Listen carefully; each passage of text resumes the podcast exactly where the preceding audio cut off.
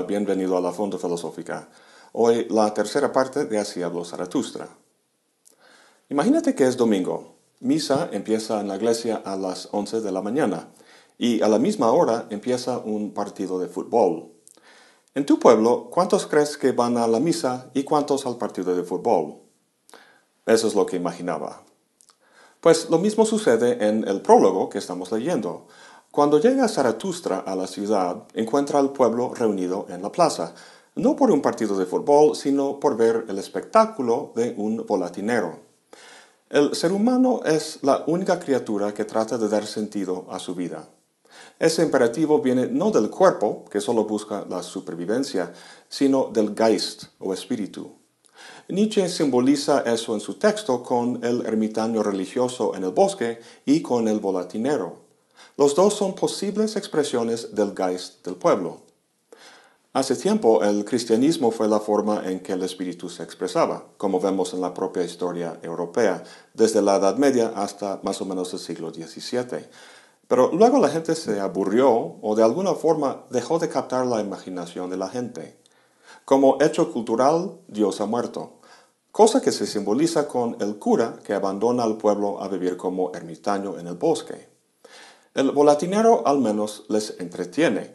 Esto entonces es el escenario que encontramos al comienzo de la sección 3. Zaratustra empieza de inmediato con el primero de tres discursos que dirige al pueblo. Yo os enseño al superhombre. El hombre es algo que debe ser superado, dice. Como comentamos en el último video, el superhombre o Übermensch no es un individuo, no es un héroe salvador, sino un tipo o género de hombre. En las próximas líneas, Zaratustra habla del gusano, el mono, el hombre, el superhombre. Por muy especiales que nos creamos, tenemos que admitir que provenimos del gusano y más recientemente del mono, y eso es vergonzoso. Dice Zaratustra que de la misma manera el superhombre verá su origen en el hombre como vergonzoso. A lo largo de estos tres discursos, la vergüenza y el desprecio hacia el estado contemporáneo del hombre es lo que Zaratustra más intenta provocar en la gente, y eso en aras de provocar el proceso de superación del género humano que dará paso a un nuevo género, el superhombre. Zaratustra dice algo curioso. Dice, ahora el hombre es más mono que cualquier mono. Interpretando esta afirmación encontramos el meollo de la vergüenza que debe provocar. El mono no puede superarse a sí mismo. Sin embargo, el hombre que ha superado al mono permanece en la condición animal o, como diría Sartre, rehúse ejercer su libertad. Zaratustra recalca este estado degenerado al describir al hombre como un híbrido de planta y fantasma. Debajo del nivel del animal es la planta, que es fija y pasiva, no se mueve. Y esto combinado con un fantasma o espectro, tan etéreo e insustancial como una sombra. El espíritu fantasmal del hombre es un residuo del cristianismo, muy distinto al Geist en el que Zaratustra se reposaba durante diez años. Este último es una energía natural de este mundo, mientras que el fantasma que mueve la planta, que es el hombre, se aferra a esperanzas sobreterrenales. Para ser fiel a la tierra, este género humano tiene que ser superado. Las metáforas que utiliza para describir al superhombre son llamativas. Es como el mar, que es lo suficientemente grande para limpiar un río contaminado sin por ello contaminarse a sí mismo. Es también un rayo y un frenesí, fenómenos que destruyen y devuelven algo a un estado caótico y sin forma del que algo, algo nuevo puede surgir. A diferencia del tránsito del mono al hombre, pasar del hombre al superhombre no sucede de forma automática o ciega, como en el darwinismo, sino mediante un acto de voluntad, de un pueblo poniendo un fin a su cultura, para que de sus cenizas surja una nueva cultura capaz de cultivar un nuevo género de hombre. Zaratustra no apela a la razón de la gente reunida ahí en la plaza, sino a su orgullo. Trata de avergonzarlos y así generar lo que llama la hora del gran desprecio. El primer paso de la superación del hombre consiste en un hundirse, el untergehen. Pues vemos que al hablar del superhombre, la gente pensaba que Zaratustra estaba hablando del volatinero, introduciéndolo. Basta con los preámbulos, dicen, ya queremos verlo. Zaratustra se saca de onda al escuchar esto, ya que en vez de que el gran maestro enseñara algo al pueblo, aprendió algo de ellos, que el pueblo no está en las condiciones espirituales que había pensado. Aun cuando Dios haya muerto, evidentemente no les ha impactado todavía como a Zaratustra diez años atrás. Aprovechando la salida del volatinero a la cuerda, Zaratustra cambia su estrategia retórica. En una de las metáforas más llamativas del libro, describe al hombre como una cuerda tendida entre el animal y el superhombre. La primera vez que leí esto pensé, pues si la cuerda es el hombre, el género humano, ¿qué es el volatinero? Pues es el espíritu del hombre, al menos del hombre europeo decimonónico. Más adelante en la sección sobre las tres metamorfosis, veremos que el espíritu humano puede sufrir diferentes transformaciones, en camello, león y niño, es la misma idea aquí. El hombre como cuerda es un puente, dice Zaratustra. Representa diferentes posibilidades para el espíritu. Permanecer por el lado animal, transitar al lado del superhombre, encontrarse parado en medio o muerto en el fondo del abismo. Para Nietzsche, el espíritu moderno se encuentra en tránsito sobre la cuerda, pero detenido, quizá apenas dándose cuenta del abismo ahí abajo, es decir, de la muerte de Dios. Jean-Jacques Rousseau dice que lo que distingue al hombre de la bestia no es la razón, sino la libertad de elección y la capacidad de perfeccionarse o transformarse, sea de manera positiva o negativa. Cosas que vemos muy claramente en esta imagen de la cuerda.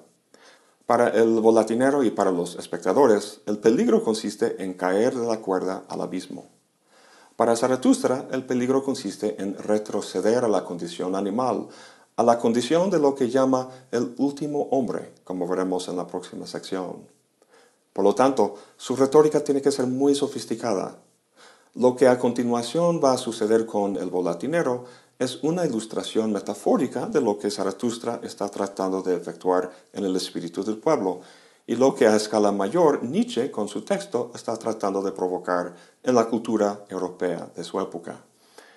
Con sus palabras, Zaratustra tiene que procurar las condiciones para la caída del volatinero, y eso lo hace al hablar del superhombre.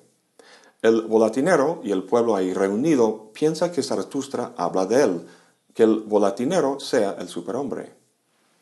Bueno, el resto de su discurso en la sección 4 consiste en una versión nietzscheana del Sermón del Monte de la Biblia. En vez de decir bienaventurados son los pobres, por ejemplo, Zaratustra dice amo a quien y sustituye una virtud del superhombre en vez de las del cristianismo. Bueno, empezando la sección 5, Zaratustra ve que su segundo discurso solo ha provocado risa del pueblo. Dice a sí mismo que no le entienden, que no es la boca para esos oídos. Entonces intensifica su estrategia de apelar a su ego al hablar de lo que es más despreciable, el último hombre. ¿Qué es amor? ¿Qué es creación? ¿Qué es anhelo? ¿Qué es estrella? Así pregunta el último hombre y parpadea. Estos temas, el amor, la creación, el anhelo, se tratan normalmente desde un punto de vista filosófico especulativo o incluso literario. Sin embargo, el último hombre pregunta por ellos de forma científica. Esta actitud teórica proviene del cuestionamiento socrático de qué es X o Y, qué es la justicia, qué es el amor. Esta postura define, más no evalúa. Sin embargo, todo el punto de los discursos de Zaratustra es que la existencia humana tiene que ser evaluada. La ciencia, convencida de su superioridad, no puede hacerlo, ya que, como comenta Stanley Rosen, la existencia humana no es una secuencia o sistema de qués, sino una jerarquía de para qués, y por lo tanto de bueno paras o valores. El parpadeo del último hombre refleja esta visión analítica en vez de sinóptica, como si percibiera todo como un robot tomando instantáneas, imágenes que captan el presente momento, pero nada del pasado ni del futuro. Los saltos que da como una pulga transmiten la misma idea. Dice Zaratustra que el último hombre ha abandonado las comarcas donde era duro vivir, pues la gente necesita calor. La gente ama incluso al vecino y se restriega contra él, pues necesita calor. En unas cuantas palabras vemos reflejada casi toda la teoría clásica del contrato social, especialmente las de Hobbes y Locke, quienes nos enseñaron a temer la muerte y con nuestro egoísmo a competir con los demás para producir una sociedad estable en la que la autoconservación puede proseguirse de forma confortable. Todo es uniforme, las condiciones universales y todo calculado para que nada sea demasiado difícil o requiera de mucho esfuerzo. Esta miserable o mugrosa satisfacción es perfecta señal del decaimiento del género humano en un nihilismo espiritual, en una especie de entropía en la que todo se disuelve en un miasma homogéneo. Dice Zaratustra, yo os digo, es preciso tener todavía caos dentro de sí para dar a luz una estrella danzarina. Vosotros tenéis todavía caos dentro de vosotros.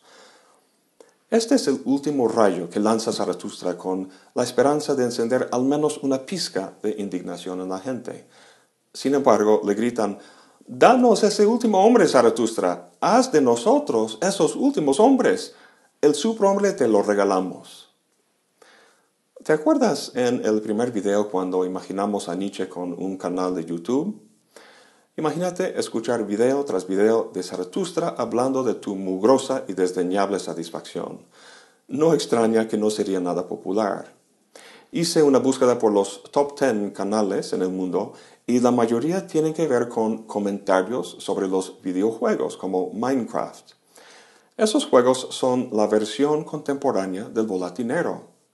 Eso es lo que el pueblo quiere, sumergirse en una realidad virtual que simula la emoción del peligro sin tener que arriesgar nada.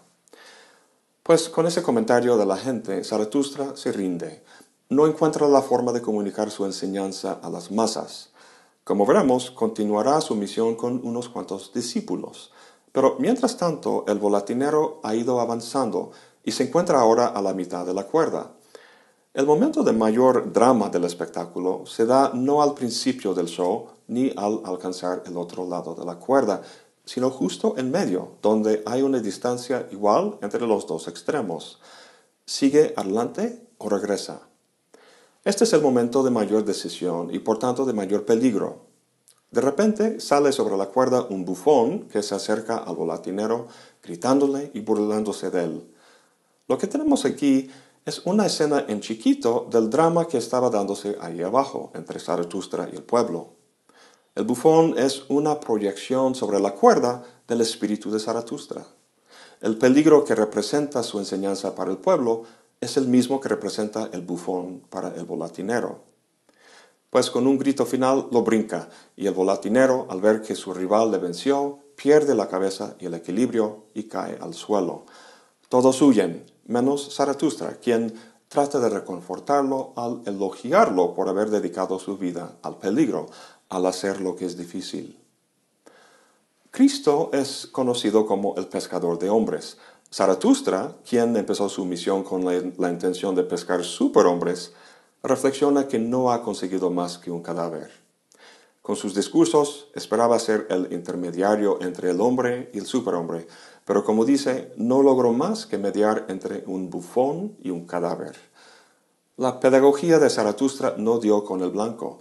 De hecho, se ha portado más como bufón que como maestro. Y si no tiene cuidado, pronto será él mismo un cadáver. Eso lo comunica el bufón al acercarse a Zaratustra. Dice, aquí son demasiados los que te odian. Te odian los creyentes de la fe ortodoxa y te llaman el peligro de la muchedumbre.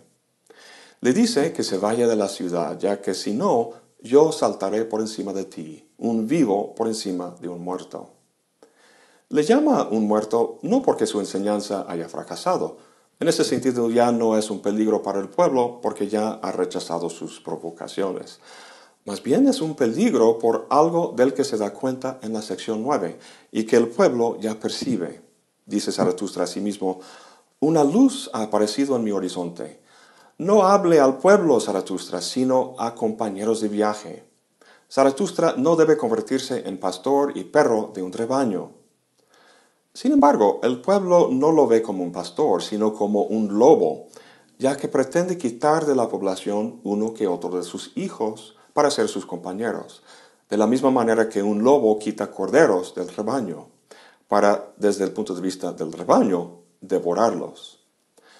Durante los diez años que pasó en las montañas, le acompañaban un águila y una serpiente.